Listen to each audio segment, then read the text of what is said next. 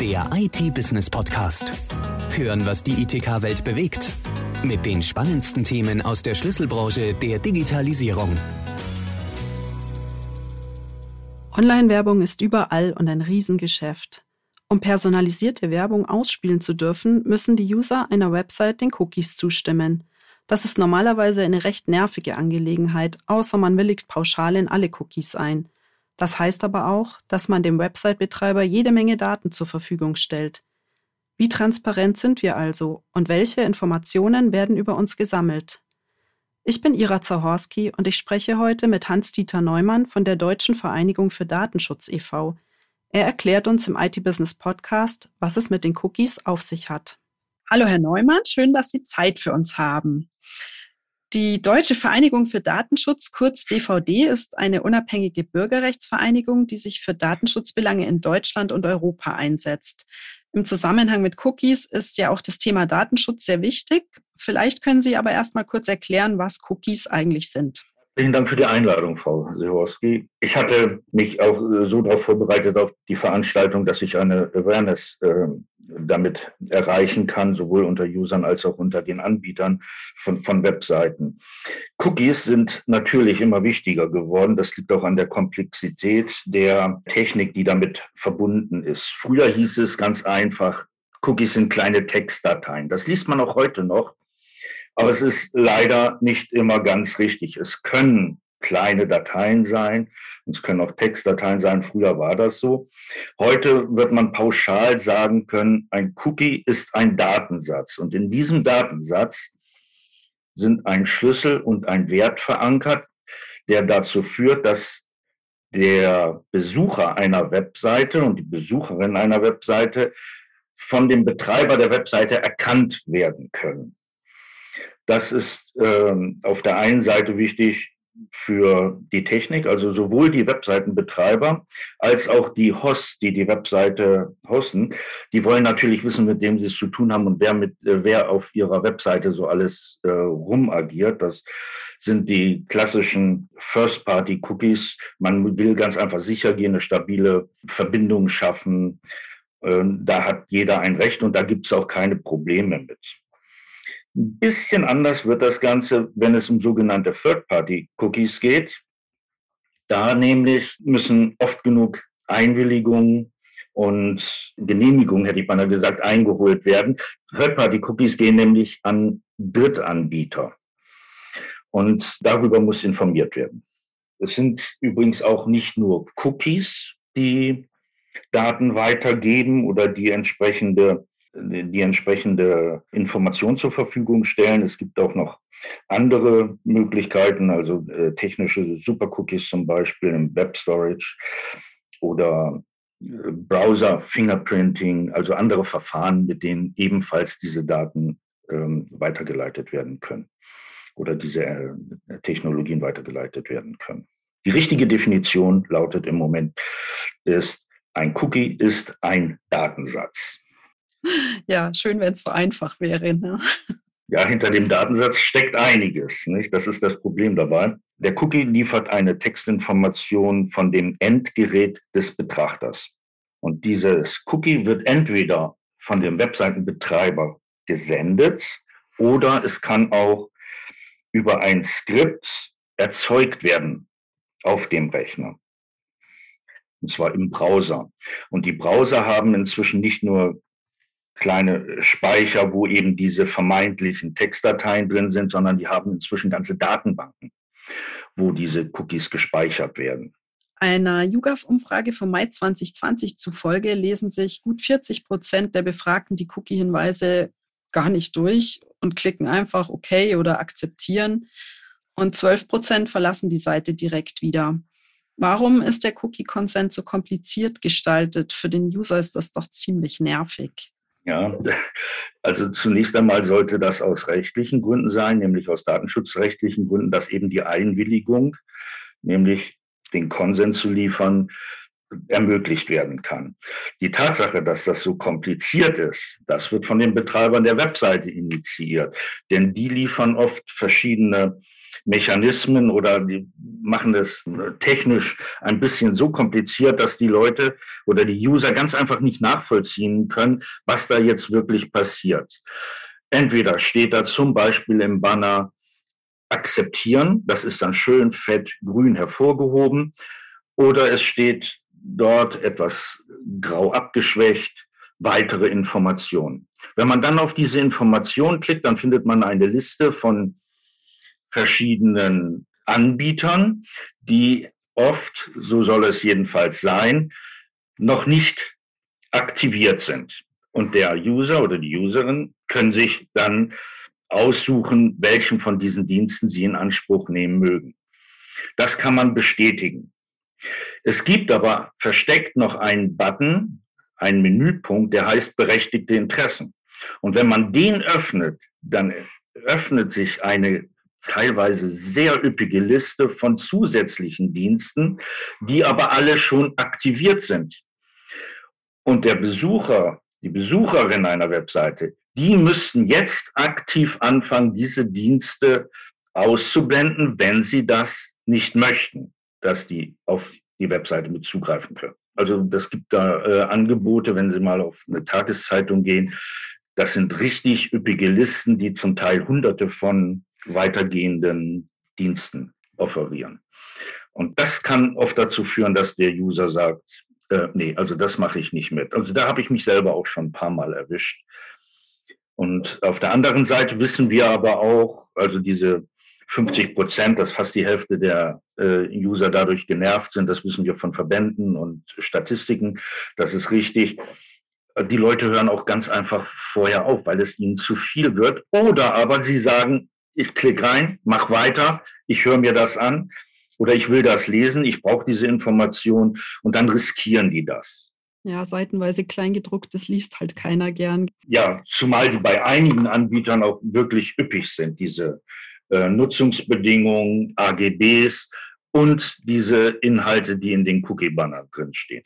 Manchmal auch leider so verschwurbelt, hätte ich beinahe gesagt, jetzt benutze ich dieses Wort auch noch, ähm, dass man wirklich nicht weiß, was eigentlich damit gemeint ist und wem die Daten jetzt zur Verfügung gestellt werden, wohin die fließen. Und was hat es mit der Entscheidung der belgischen Datenschutzbehörde APD auf sich, die besagt, dass ein zentraler Mechanismus für Cookie-Banner gegen die europäische Datenschutzgrundverordnung verstößt? Ja, die Belgier haben die Firma IAB Europe in den Fokus genommen oder genauer gesagt deren Mechanismus, der heißt TFC. Das ist ein Mechanismus, der Nutzerprofile erstellt und bei Anklicken auf Akzeptieren diese Nutzerdaten an eine ganze Reihe von Anbietern liefert. Und diese Form sollte eigentlich eine Erleichterung sein. Jetzt hat sich aber herausgestellt, dass die nicht datenschutzkonform abläuft, diese Einwilligung, die dort eingefordert wird. Zum einen ist das einmal eine, äh, ein String, der bei dieser Einwilligung entsteht, der sogenannte CC-String und der beinhaltet drei Informationsgruppen, nämlich einmal Metadaten rund um den Consent, dann den Zweck, zu dem die Anbieter die Daten verwenden dürfen und welche Anbieter den Consent, also die Bestätigung, dass das genehmigt ist, des, des Nutzers erhalten haben. Und das sind Inhalte, die ein User aber noch gar nicht weiß, wenn er die Bestätigung klickt, wenn er sagt, ich akzeptiere das. Das kann er noch gar nicht wissen und das wird von der Datenschutzbehörde äh, in, in diesem Beschluss äh, sanktioniert. Also die mussten ja dann auch Geld zahlen, da gehen die jetzt zwar gegen vor, die IAB Europe, aber ähm, ja, müssen das ganz einfach mal abwarten. Gleichzeitig werden diese Daten auch mit der IP-Adresse eines Nutzers verbunden, so dass sie äh, genau identifiziert werden können. Jetzt geht es nicht nur darum, diesen Accept oder ich bestätige Button zu akzeptieren, sondern es geht auch darum, für den TC-String eine Einwilligung zu holen. Und das passiert eben nicht. Das ist das äh, Problem. Und diese äh, Einwilligungen, die liegen halt nicht vor. Gleichzeitig sagt die DPA, also das ist eine ganze Liste von Rügen, hätte ich mal gesagt, die die da äh, aufgelistet haben, die offiziellen Verantwortlichen äh, sind nicht erkennbar. Wer ist eigentlich verantwortlich für diese Datenweiterverarbeitung? Und die Datenschutzaufsicht in Brüssel ist eben der Meinung, dass das Aufgabe der IAP Europe ist. Und das muss auch den Usern deutlich gemacht werden. Man muss ja zum Beispiel auch Einspruch erheben können oder Einwilligung zurücknehmen können. Es, es, geht noch weiter. Also es gibt jetzt noch die Möglichkeit, sich die Cookie-Banner genauer anzusehen. Die Datenschutzaufsicht in Belgien meint eben, dass die zu vage formuliert ist. Und die Nutzer könnten dann nicht verstehen, in welchem Umfang die Datenweitergabe im Hintergrund eigentlich weiterläuft. Und somit haben sie auch keine Möglichkeit nachzuvollziehen, was mit den Daten, die sie dem Website-Betreiber anvertrauen, eigentlich passiert. Und die Aufsichtsbehörde in Belgien hat äh, IAB Europe zwei Monate Zeit zu geben, das Problem zu lösen. Bin ich ja mhm. gespannt, was da passiert. Ja, das sind viele. ja, man hatte natürlich versucht, äh, auf diese Weise einen Standard zu bekommen, wo man sagt, okay, das akzeptieren wir, wenn wir da draufklicken, wollen die User, wenn sie nicht draufklicken, wollen sie nicht. Aber es ist eben halt doch nicht so einfach. Es liegt immer wieder, genauso wie bei den Consent-Bannern, eben in der Gestaltung der Technik. Vor dem Problem stehen wir häufig, dass man sagt, der Datenschutz ist schuld. Nein, es ist die Ausgestaltung der Technik, die bestimmte, äh, die konkrete Probleme für Nutzer und auch Webseitenersteller zum Beispiel bringt. Denn auch Webseitenprogrammierer sind nicht immer informiert über das, äh, was sie da machen, muss man leider auch mal sagen. Mal angenommen, man willigt in alle Cookies ein. Welche Daten sammeln die denn dann so? Das ist ein sehr, sehr großes Feld an Daten, die da tatsächlich gesammelt werden. Also wenn Sie zum Beispiel mit Ihrem Smartphone ein Hotel suchen, dann können Sie sicher sein, dass diese Daten der Webseiten, die Sie besucht haben, gespeichert werden im Gerät. Und wenn Sie später zum Beispiel ein Fernsehprogramm öffnen, dann werden in dieses Fernsehprogramm Werbung äh, eingeblendet. Und das sind oft diese Werbung von Produkten oder Leistungen, die Sie sich vorher angeguckt haben. Das gilt auch für Suchmaschinen. Sie gucken sich bestimmte äh, Angebote an, mit denen Sie im Gedanken spielen, dass Sie die, dass Sie die kaufen wollen, dass Sie die haben, gerne haben wollen. Und diese Informationen, die werden Ihnen regelmäßig eingespielt, wenn Sie ganz was anderes suchen. Das führt zum Beispiel bei, bei Suchmaschinen dazu, dass Sie Antworten bekommen auf ihrer Suche, die schon vorgefiltert sind aufgrund der Interessen, die sie vorher abgegeben haben. Von daher ist es interessant, für jeden User eine Datenbank zu suchen, die genau das nicht macht. Gesammelt werden Informationen über das, was Sie, wie gesagt, gerne kaufen wollen, aber auch politische Interessen, Statements, die Sie in Chats abgegeben haben. Wenn Sie Pech haben, auch Gesundheitsinformationen. Ich habe jetzt gerade von einer App gehört, wo im Rahmen der einer Gesundheitsverordnung die Informationen von Ärzten weitergegeben werden, was natürlich nicht passieren darf. Also die Ärzte äh, machen das äh, nicht bewusst, sondern das sind Informationen, die mit anderen Informationen abgegeben werden und die in dieser App dann verarbeitet werden. Das will natürlich nicht. Tesla, Autofahrer mögen das Gerät möglicherweise, aber Tesla hat sehr viele Kameras. Die Informationen, die dort drin sind, können auch dem Fahrer zum Beispiel äh, sehr zum Nachteil gereichen. Wir wissen von einem Fall, wo ein Autofahrer eine Ampel beschädigt hat und die Insassen sind getürmt und die, die Daten ähm, die entstanden sind vom Besteigen des Fahrzeugs bis hin zum Knall an den Laternenfall, sind an die Polizei übermittelt worden, an die Ermittlungsbehörden, so dass die gar nicht mehr ähm, groß recherchieren musste, was dann da an der Ampel passiert sein mag. Die brauchten schlichtweg nur noch die, äh, die Daten auswerten, um herauszufinden, wer da der Übeltäter war. Da gab es noch einen anderen Fall mit einem Mopedfahrer. Wenn Sie zum Beispiel auf Facebook Anzeigen schalten, dann können Sie bestimmte Dinge ausblenden oder einblenden. Sie können zum Beispiel sagen, dass Sie gar keine Tierliebhaber haben möchten. Sie wollen keine Haustiere in der Wohnung haben. Das führt dann dazu, dass jemand, der auf der Facebook-Seite sehr für seine Tiere spricht, sagt, dass er so und so viele Tiere hat oder überhaupt Tiere hat, das kann dann dazu führen, dass der die Anzeige des Vermieters gar nicht erst sieht. Die wird vorselektiert und er bekommt die Wohnungsanzeige schlichtweg nicht zu sehen. Die Begründung, warum diese Daten gesammelt werden, ja, die nennen sich einmal Nutzererfahrung. Die, positive Nutzererfahrung wird von den Anbietern verkauft, weil durch den Nutzervorteil die Anbieter von Produkten davon ausgehen, ja, wenn er sagt, dass er das Produkt möchte, dann will er bestimmt auch weitere Informationen haben.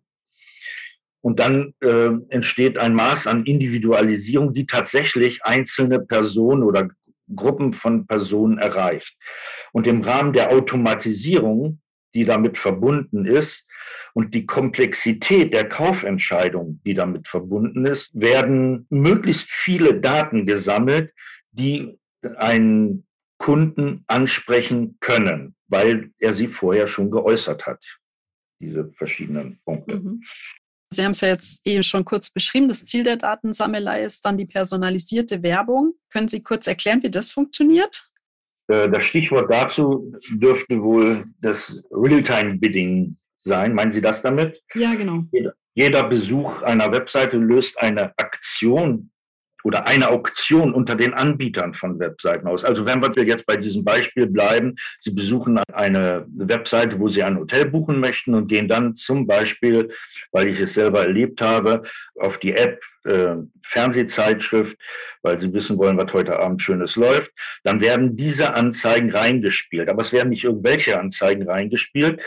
Wenn Sie unter den Apps dann mal weiter runtergehen, weiter runterscrollen, werden Sie eine Vielzahl von Anzeigen finden, von denen ein Teil das Interesse widerspiegelt, was Sie vorher mit dem Smartphone bekundet haben.